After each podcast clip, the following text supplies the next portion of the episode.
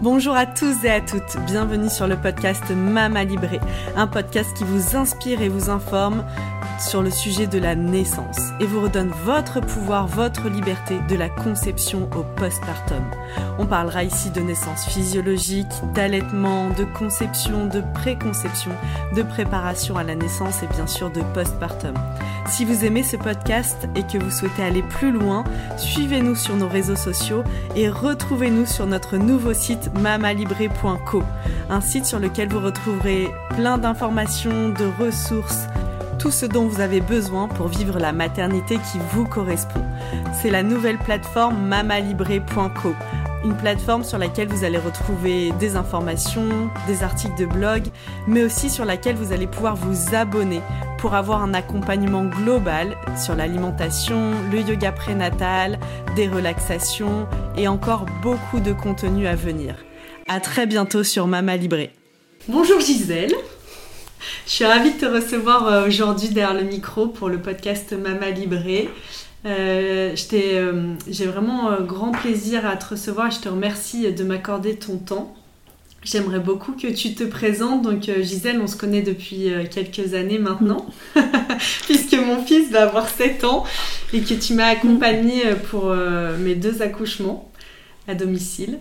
Donc je voulais que tu nous partages un peu ben, qui tu es en tant que ben, sage-femme, puisque tu es une sage-femme hors du commun à mes yeux qui a encore euh, qui croit euh, vraiment euh, je trouve dans le pouvoir de la femme et de la vie et j'aimerais beaucoup que tu voilà que tu partages bah voilà ton expérience dans, ce podcast Bonjour, oui, bah c'est super. Je vois pourquoi, en fait, je suis une sage-femme particulière à tes yeux. Et merci voilà, de m'avoir fait confiance et je vois que ça reste. Euh, en fait, euh, je suis euh, sage-femme depuis 1992 et j'ai commencé à accompagner les parents qui accouchent à domicile. Voilà pourquoi tu dis, je pense que je suis peut-être une sage-femme peut-être particulière, on va dire, depuis 1998, juste après la naissance de mes deux filles. Donc en 98, j'ai rencontré une sage-femme qui s'appelait Mireille et euh, qui accompagnait à, domicile. Et voilà, j'ai passé une après-midi avec elle. J'ai trouvé que c'était vraiment super. C'était une pratique euh, particulière euh, où vraiment la sage-femme était très à l'écoute des parents. et puis il y avait aussi la notion que la sage-femme s'occupait d'une famille et d'une seule en même temps. Euh, et ça, ça me paraissait vraiment euh, très très important. Euh, de la disponibilité en fait. Ouais, aussi oui, Quand vous êtes là, c'est pas vous êtes 100% avec nous complètement, c'est vrai. Mm. D'où d'ailleurs cette relation qui se crée de finalement de nous le couple, le bébé à naître et, et vous, ben toi en tant que sage-femme, c'est-à-dire que là c'est un moment privilégié, c'est un moment tellement. Tu mets tout cet ordre, même parfois, euh, cette notion de. Ben, c'est un moment sacré, l'arrivée d'une personne mm. sur Terre. Et eh oui, et c'est un moment sacré, c'est clair. Et c'est aussi euh, vraiment. Euh, ben, le temps pour ce couple, quoi, mm. qu'on prenne, oui, qu'on prenne, qu'on puisse prendre le temps. Et, et, ça me semble important à ce moment-là. Si on ne prend pas le temps à ce moment-là, au moment de, l'arrivée d'un enfant, euh, mais comment on va faire euh, par la suite du coup? Alors c'est vrai qu'en plus on est dans un monde où tout va vite, donc malheureusement bah, la naissance maintenant, euh, bah, elle va dans le, même, dans le même chemin où tout va vite. Mais je pense que aussi aujourd'hui, il y a aussi un retour en arrière quand même. Et il y a beaucoup de, de slow. c'est vrai, on hein parle de plus en plus de ce phénomène de ralentir. Tout le monde a bien envie de ralentir. Et du coup, ben, l'accouchement à domicile euh, en fait partie. Hmm. Voilà, donc du coup, ben, j'ai commencé donc en 98 à accompagner les parents. Et euh, ben, j'ai euh, quasiment pas cessé de temps en temps. Hein. j'ai quand même pris quelques vacances. Mais voilà, j'ai quasiment pas cessé. Et donc depuis maintenant 24 ans, voilà, j'ai ce plaisir d'accompagner les parents voilà, sur ce chemin. Et ils m'ont beaucoup appris, je dois dire. Vraiment, euh, je crois que, on va dire qu'ils m'ont certainement euh, autant appris que moi, peut-être que ce que j'ai pu donner. mais j'ai vraiment appris petit à petit, en fait, toute la physiologie. parce que ça aussi, quand on pratique à domicile, eh bien, on a besoin de, de réapprendre ou d'apprendre, hein, parce que moi, je connaissais vraiment pas beaucoup, en fait, et j'ai vraiment dû apprendre ce que c'était que la physiologie. Et je dirais pas seulement d'apprendre la physiologie, mais ce que c'est la physiologie pour chaque femme. Hmm. Et ça, on n'a jamais fini d'apprendre parce que c'est tout un chemin et. Euh, c'est unique pour chacune. Ouais, hmm. tout à fait. Dans l'accouchement à domicile, euh, quand tu as commencé en 98, c'était quoi le cadre? Est-ce que c'était. Euh, bah, j'ai l'impression aujourd'hui que c'est quand même de plus en plus compliqué d'exercer et que a, y a... est-ce qu'en 98 c'était on, en était déjà là dans cette complexité euh, d'exercer le métier de sage-femme euh, à domicile? Alors je pense que euh, on, était dans la complexité aussi. Hein. moi, j'ai l'impression d'avoir toujours vécu que c'était complexe. après, c'était pas de la même façon. Euh, à l'époque, en 98, moi j'ai le souvenir que c'était même euh, assez violent avec euh, le monde médical, même pas assez, c'était très violent. J'ai le souvenir qu'on nous hurlait dessus, il y avait des paroles qui étaient très très violentes. donc il y avait beaucoup ça, ce qui a beaucoup changé aujourd'hui. On va dire au niveau relation en tant que telle, ça a quand même beaucoup, beaucoup changé. Par contre, euh, à l'époque, on ne nous faisait pas des procès euh, comme euh, on peut en voir aujourd'hui. Donc, j'ai envie de dire que la violence, elle s'est peut-être un petit peu voilà, déplacée. Elle se fait différemment. Mais oui, ça a toujours été mm. difficile, ça a toujours été à la marge. Mm. Moi, j'ai toujours connu ça. Les sages-femmes à domicile, ça a toujours été euh, les sages-femmes qui faisaient quelque chose de pas bien. Hmm. C'était, ça a toujours été vu comme ça quand même, comme euh, on pourrait dire oui, parfois on dit de la sorcellerie, mais euh, voilà, il y a toujours quand même cette image-là, alors que c'est tellement loin de ça. Après, nous, de notre côté, par contre, je dirais qu'il y a 24 ans, c'était pas du tout cadré. Hmm. on se connaissait pas, donc chaque sage-femme euh, voilà, pratiquait et, c'était pas mal, hein, parce que on avait notre diplôme de sage-femme, hein, donc euh, on pratiquait euh, comme une sage-femme, donc voilà, mais on n'était pas regroupés. Alors qu'aujourd'hui, et moi, là, je rends vraiment hommage à toutes les sages-femmes qui ont monté l'association de la PAAD, l'association professionnelle euh, euh, de l'accouchement accompagné à domicile. Parce D'ailleurs, que... Euh, qu'on peut retrouver sur les réseaux sociaux. ils ont fait un super compte Instagram. Je vous invite vraiment à aller le regarder. Donc c'est APAAD. Oui. Et ils donnent beaucoup de contenu si c'est quelque chose qui intéresse sur l'accouchement à domicile et sur bah, voilà aussi où on en est aujourd'hui au niveau de la législation. Mm. Euh, et, puis, euh, bah, comme on l'évoquait tout à l'heure hors antenne, est-ce que vous traversez là, euh, bon, bah, maintenant, a priori, le, le dossier est clos. L'accouchement à domicile ne fera pas partie de l'accompagnement global. C'est ce que tu me disais tout à l'heure. Alors, oui, alors, oui, là, c'est encore autre chose, mais oui, je vais en mm. parler.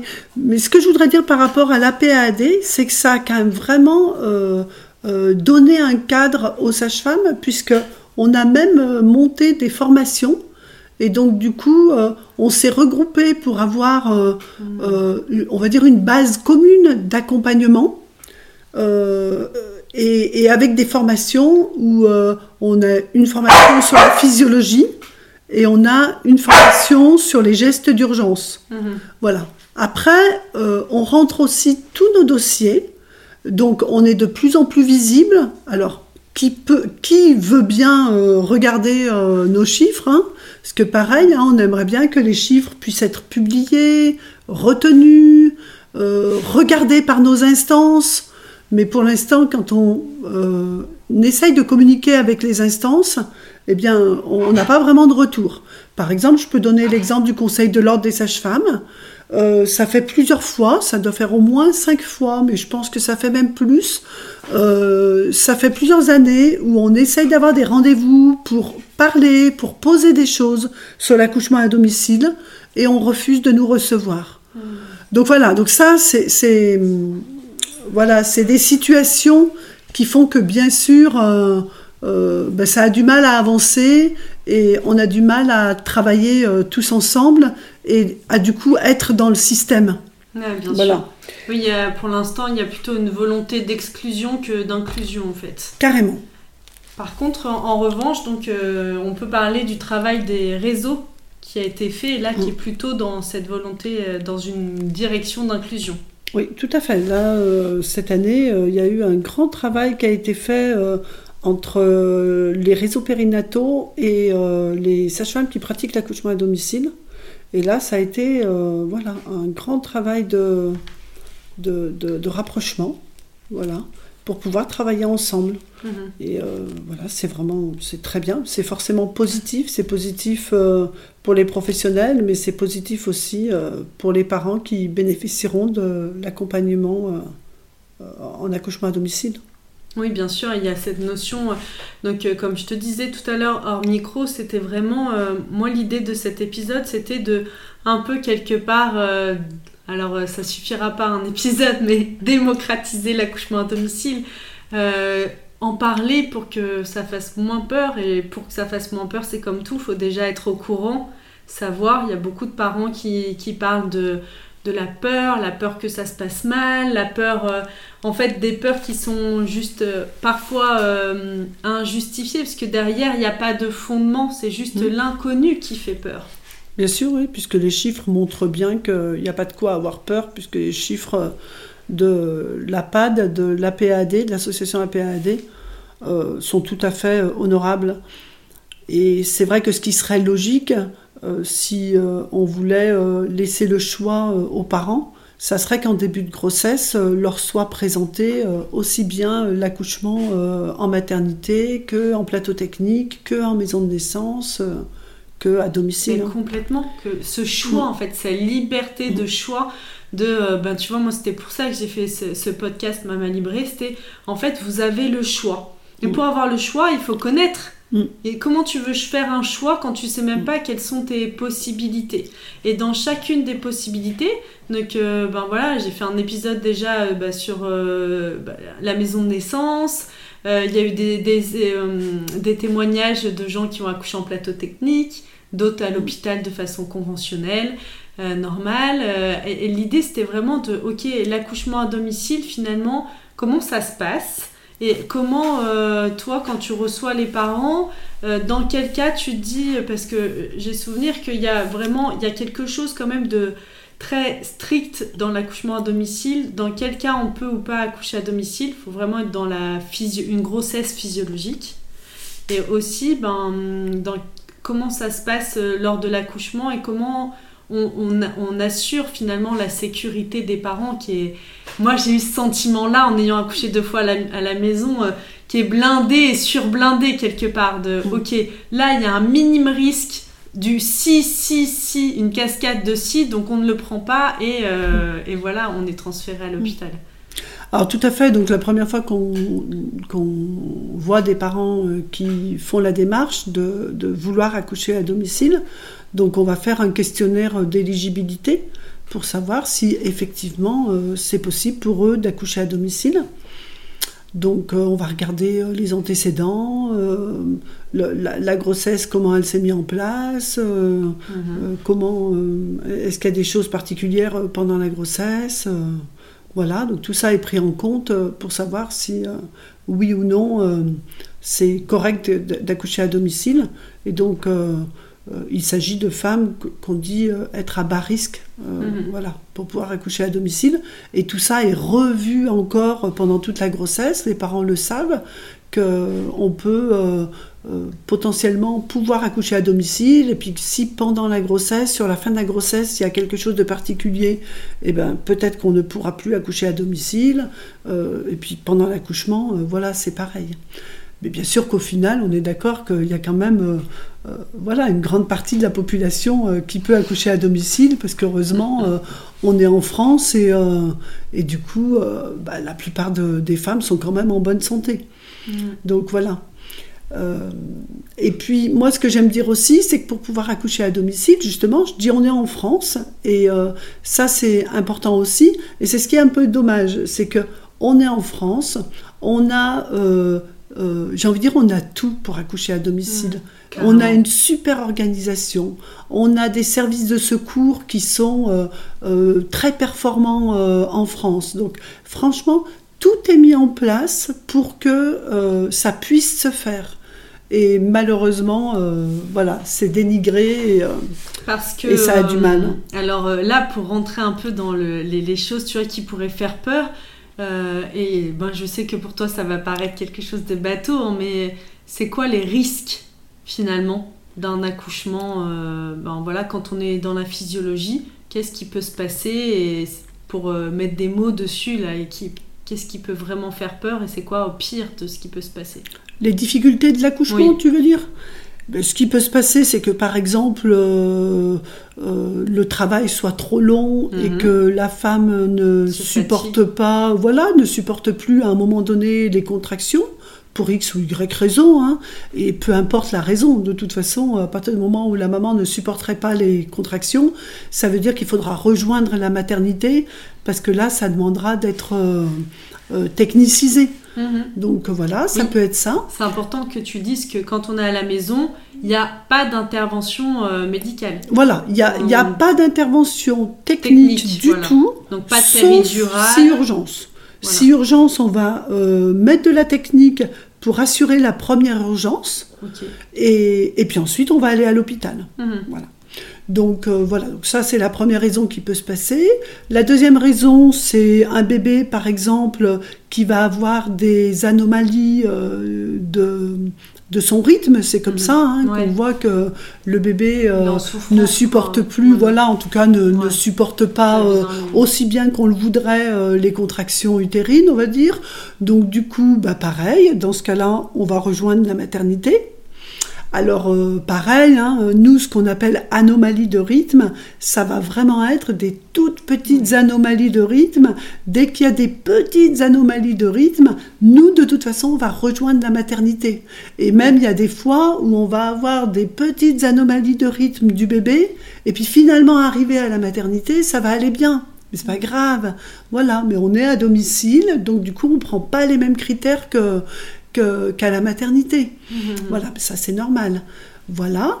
Euh, ensuite, ce qui peut se passer, c'est que euh, bah, y a par exemple un bébé qui qui descende pas, euh, voilà, qui sorte pas, on va dire. Hein. Euh, la maman, elle est en train de faire des efforts pour faire sortir son bébé, et puis finalement le bébé ne trouve pas le chemin, ou je ne sais pas pourquoi, mais en tout cas, voilà, la, la, naissance ne se fait pas. Pareil, on va pouvoir rejoindre la maternité. C'est très rare hein, quand ça arrive. Mais voilà, mais on rejoint la maternité. C'est pour ça aussi que les femmes, on leur demande, en tout cas la plupart des sages-femmes posent euh, cette condition, et on demande euh, aux parents d'être à une demi-heure de la maternité, mmh.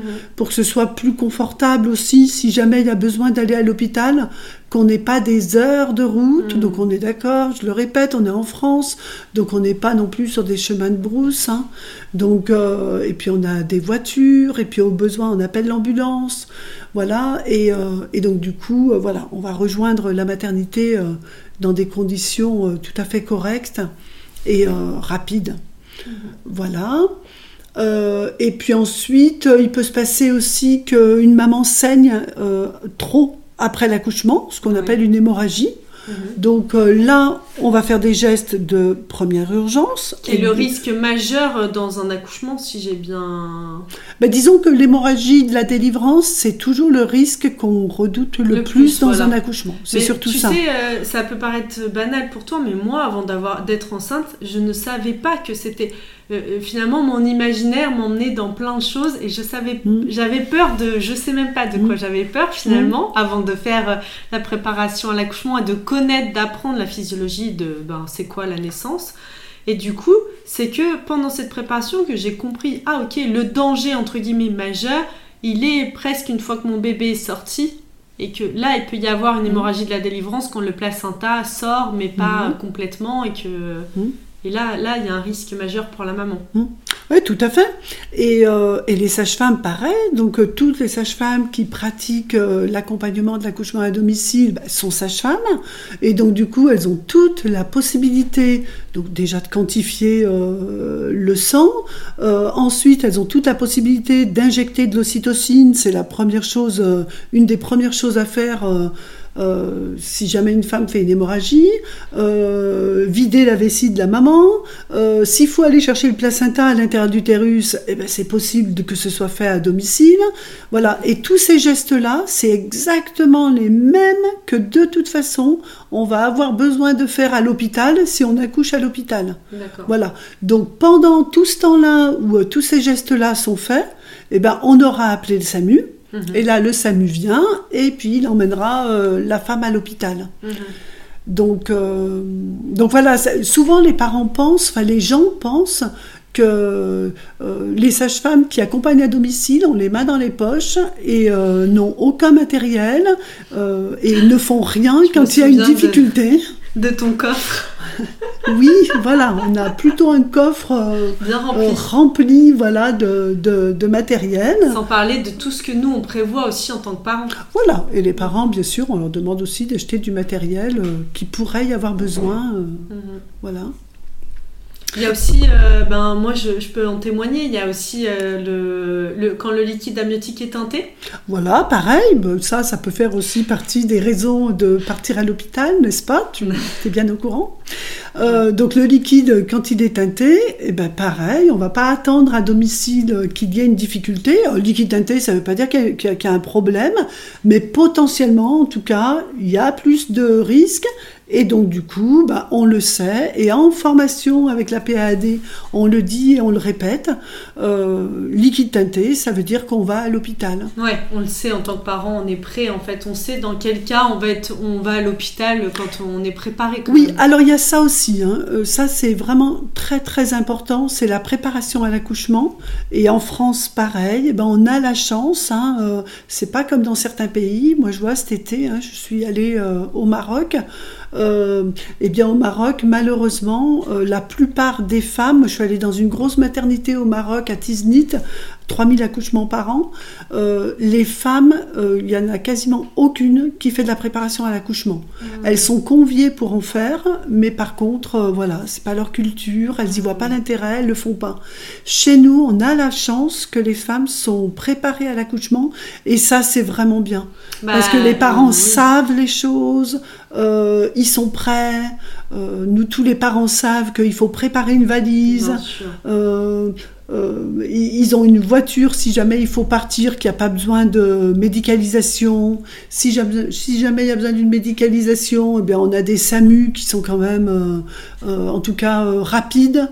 Il y a la sage-femme qui accompagne l'accouchement à domicile, qui peut aller dans la voiture du SAMU pour continuer les soins. Hmm. Voilà moi, j'ai trouvé que c'était un accompagnement justement en luxe quelque part. Quand on entend les témoignages euh, de bah, aujourd'hui, euh, finalement, par manque d'effectifs et euh, mm. la surcharge de travail qui se trouve dans les hôpitaux et dans les maternités, bah là, on a deux sages-femmes juste pour nous à domicile, plus notre conjoint, plus mm. notre cocon. Enfin, c'est la version luxe de la naissance, quelque part. Oui, oui, on peut dire ça. C'est la version luxe. Et ce qui serait luxe, c'est vraiment qu'on se mette tous ensemble pour que euh, justement les parents puissent choisir, euh, puissent être euh, dans la physiologie s'ils le souhaitent, mais qui dit physiologie dit avoir sa sage-femme, hmm. parce que c'est bien beau de vouloir faire des pôles physiologiques, mais si c'est faire des pôles physiologiques, mais laisser les parents se débrouiller tout seuls, eh ben on n'est pas dans la physiologie, hmm. à mon sens.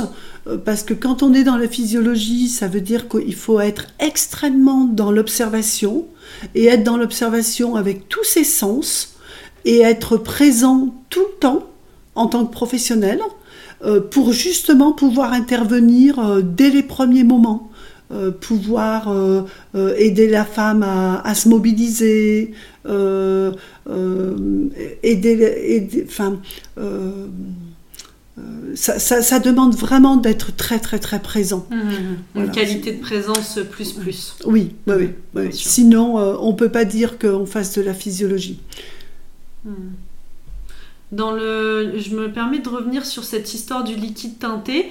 Euh, en fait, euh, par exemple, euh, c'est quoi un liquide teinté pour les personnes qui savent pas ce que c'est et, et, ça serait quoi les conséquences? Alors, liquide teinté, en fait, ça veut dire que le bébé a émis du méconium, c'est-à-dire des sels, dans le liquide amniotique à un moment donné. Donc, le liquide, il est d'une couleur. Normalement, il est clair. Voilà, donc la, physiologie, la normalité, c'est que le liquide est clair, oui, presque transparent, pas tout à fait, mais en tout cas très clair. Mhm.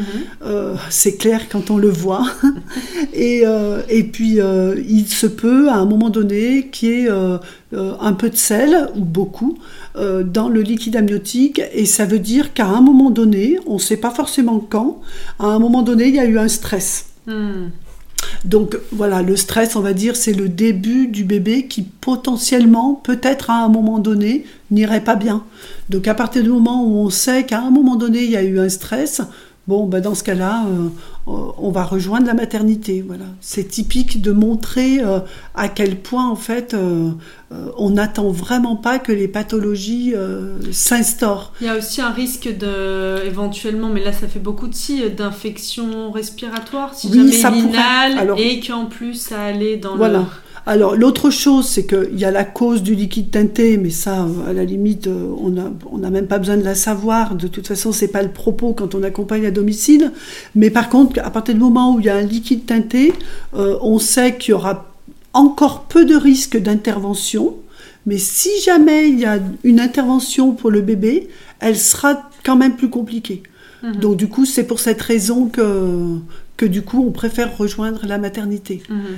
Et, et, encore, euh, les sages-femmes, bien sûr, sont formées euh, si jamais euh, un bébé va pas bien à la naissance, parce que ça peut arriver hein, qu'un bébé va pas bien à la naissance, alors c'est quelque chose qui est rare. Hein. Moi, par exemple, en 24 ans, j'ai réanimé deux bébés. Hmm. Voilà.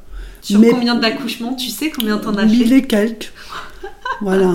donc, voilà. Donc ça veut dire que voilà, c'est pas fréquent, mais ça peut arriver. Et pareil, si jamais il y a un bébé euh, qui a une difficulté d'adaptation euh, à la naissance, eh ben, les sages-femmes, elles n'ont pas les mains dans les poches. Dans ce cas-là, elles vont pouvoir euh, ventiler le bébé. On a tout un masque de ventilation, on va pouvoir l'aspirer. Et une fois qu'on a ventilé, aspiré un bébé, oh, vraiment, c'est vraiment rare qu'il y ait vraiment besoin d'autre chose euh, quand, euh, quand le bébé est né à terme mhm. euh, et qu'on est dans le bas risque de la maternité. Et c'est quoi les, les hauts risques de la maternité? Tu pourrais nous en citer quelques-uns, juste pour avoir une idée comme ça d'une femme qui nous écoute et qui se dit, bah tiens, moi, est-ce que je suis à bas risque, moyen, haut Où est-ce que je me situe? Alors, par exemple, une femme qui a de l'hypertension pendant la grossesse, là, par exemple, on est à haut risque. Hein. on sait qu'il y aura quand même plus de possibilités de difficultés euh, à l'accouchement. Euh, par exemple, une femme qui a un placenta qui n'est pas bien inséré. Ah oui, c'est le placenta... Placenta prévia, ou placenta bas inséré. D'accord. Là, par exemple, euh, on n'accompagnera pas à domicile. Euh, par exemple, une femme qui a du diabète qui n'est pas équilibré, mhm. euh, parce que bon, on peut avoir une intolérance au sucre bien équilibrée. Bon, bah là, euh, voilà, c'est simplement qu'il faut faire attention pour bien s'équilibrer. Mais voilà, ça c'est pas forcément un souci. Mais par contre, un diabète gestationnel qui n'est pas équilibré, bien sûr là, on sait qu'il y aura plus de difficultés possibles. ça me fait penser, par exemple, quelqu'un qui serait qui a une pathologie comme un diabète de type 1 et, cette femme elle est exclue de l'accouchement par exemple. voilà voilà. Là par exemple elle est exclue. Euh, par exemple bah, une femme qui a, qui a une euh, une maladie euh, déjà d'avant l'accouchement ouais. il y a des a priori souvent elles sont exclues de l'accouchement à domicile. Hmm. ok et euh, tu, toi, tu, tu, dirais que dans la physiologie, est-ce que tu serais d'accord juste pour nous donner un peu une trame de ce que tu dis en préparation de c'est quoi la physiologie de la naissance?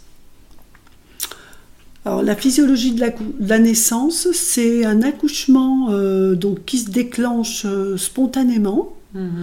euh, où le travail est tout à fait tolérable pour la femme.